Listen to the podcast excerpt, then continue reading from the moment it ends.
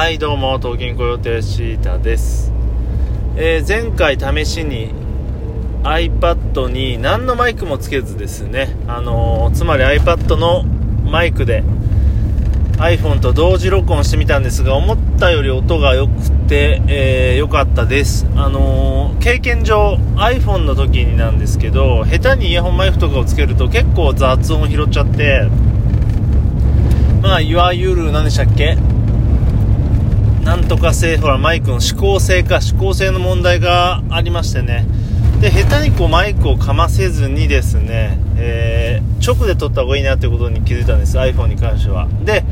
プラスで言いますとその iPad の方も多分そうかなと思ってあのですね止まってる時つまり静かな状態では年末に買ったねマイクを、えー、かませたりもしたんですが前回、まあ、今もそうしてるんですけど iPad をただポコーンと置いて撮ってみたらまあまあいい感じで撮れたので、まあ、これでね、えー、行こうかなと思ってます、えー、ちょっとね前に西野さんが君の、えー、コンテンツは何毛作だみたいなことを言っておりまして西野さん現在ですねVoicy を録ってその Voicy の音を YouTube に載せてさらに最近それを、えーとですね、文字起こししてノートに上げてるみたいで、まあ、そういった意味で三毛作ってことらしいんですが、まあ、自分の場合ちょっとね違くて、まあ、2台で同時に録ってるんですが、まあ、そこら辺はねえー、スタッフ等がいない西野さんとはまた違うかなという感じで、まあ、ある意味の二毛作、まあ、これを、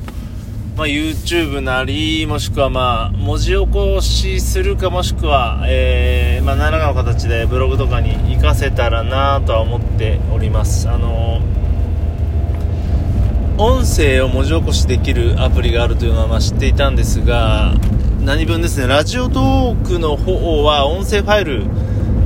に対応してないんですね。つまり、えー、アプリでちょっと直撮りしないとなんでそれができなかったんですがこの、えー、iPad の方で撮るとファイルの方が残るので、まあ、それを何か利用できるかなと思ってます、まあ、少なくとも、えー、二毛作まではいけるかなという感じなんですけどね。うんあのー、このコンテンツがめちゃくちゃコンテンツじゃないか、えー、プラットフォームね。プラットフォームがめちゃくちゃ増えてきてこの i i iPhone あのなんだ。ポッドキャスト。そうポッドキャストだけでもいろんなサービスがあります、まあ、ポッドキャストの定義自体っていうのは結構あの曖昧ではあるんですが、まあ、このような音声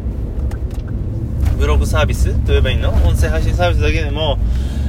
ラジオトーク、ボイシー、で、まあ、 Seesaa と、まあ、あります。まあ、スプーンとかね、まあ、えー、っと、Spotify とかあります。まあ、そこらに関してね、結構その、大元のサービスあってのもので、例えば Seesaa とか、 SoundCloud とか、 Radiotalk というものに配信したものを、例えば Apple Podcast とか、えー、Spotify から上げられますよっていう、まあ、状態で、まあ、ここら辺はね、あの、全然やってないところが方からしたらめちゃくちゃまややこしいと思うんですが、まあ、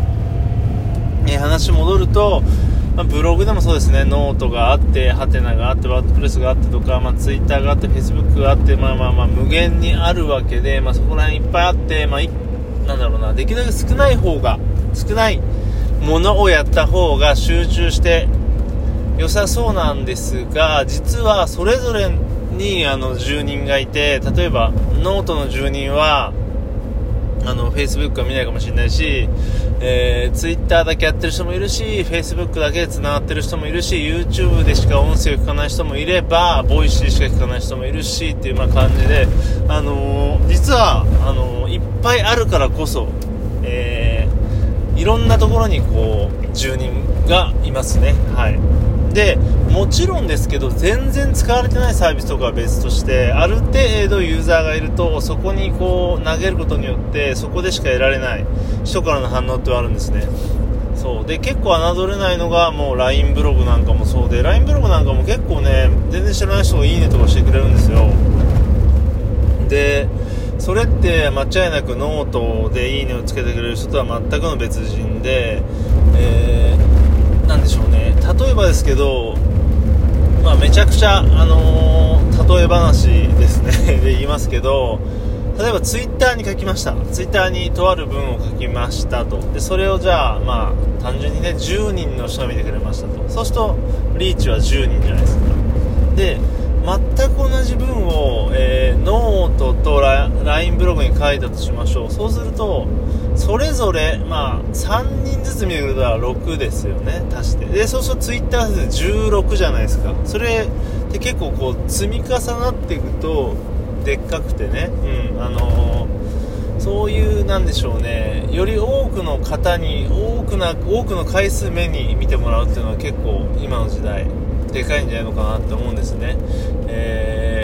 まあ、こうさっき言ったように今まで話したようにプラットフォームも増えていますしいわゆるコンテンツ自体っていうのもめちゃくちゃ増えているので、えー、ね、なかなかこう見てもらえないわけでそういった中でこう数をたくさん出すとかいろんなところに投げるっていうのは実はあのめちゃくちゃ有効的な方法なんだろうなというのを、まあ、多くの人が、ね、結構言ってるんですね。あのノートとブログ同じ文でもいいから上げた方がいいよとかいうのもあったりするんでね。だから YouTube とポッドキャストも全く住人がね違うってのはこれも肌感ですごい感じますね。今話しながら思いましたけど YouTube とポッドキャストなんでめちゃくちゃユーザー違うのでねこれここら辺に関しては本当に2つに投げるのっていうのはまあかなり有意義な気はしてますね。うん。まあそんな感じでしょうか。えー、ねあのー、最近はねよく見てる勝間さんの YouTube も5分以内とかもあってまあ本当にねワンコンテンツあの話す側からするとね12分話したくなっちゃうんですけど聞く側からすると本当に実は5分以内のコンテンツってめちゃくちゃあのー、ありがたかったりします。はい。あの時間ない人特に。でなんかねそこら辺を今度文章の方にもねうまく持っていけたらいいんじゃないのかなと思うんですよね。やっぱりある程度バズる分って長文だったりするんですけどそこら辺を短いかつなんかこうエッジの効いた分っていうのがねなんか書けたらいいよねって思いますよね。なんかその長文絶対主義。みたいなところって未だになんかね残ってる気がするんですよね、まあ、文に関してはどうしてもこう目に見えてね分量が。例えばポッドキャストの3分の話っていうのも文字を起こしたら結構文にしたら長くなったりとか、まあ、文字っていうのはどうしても、まあ、数をね要するものだったりするんですけど、まあ、そんなこと言いながら今めちゃくちゃダラダラ話してたよね。なんかさっきのところで終わればよかったなと、まあ、よく思うわけですが、まあ、そんな感じで、えー、このねコンテンツ型自体ですが、まあ、いろんなところに投げたりとか、まあ、試行錯誤して長さを調節とかいうね、えー、工夫なんていうのをしていくのはまた面白いなと思ったよという話でした。はいまあそんな感じで、えー、またね次回聞いてねという感じで東京コヨテでした。さようなら。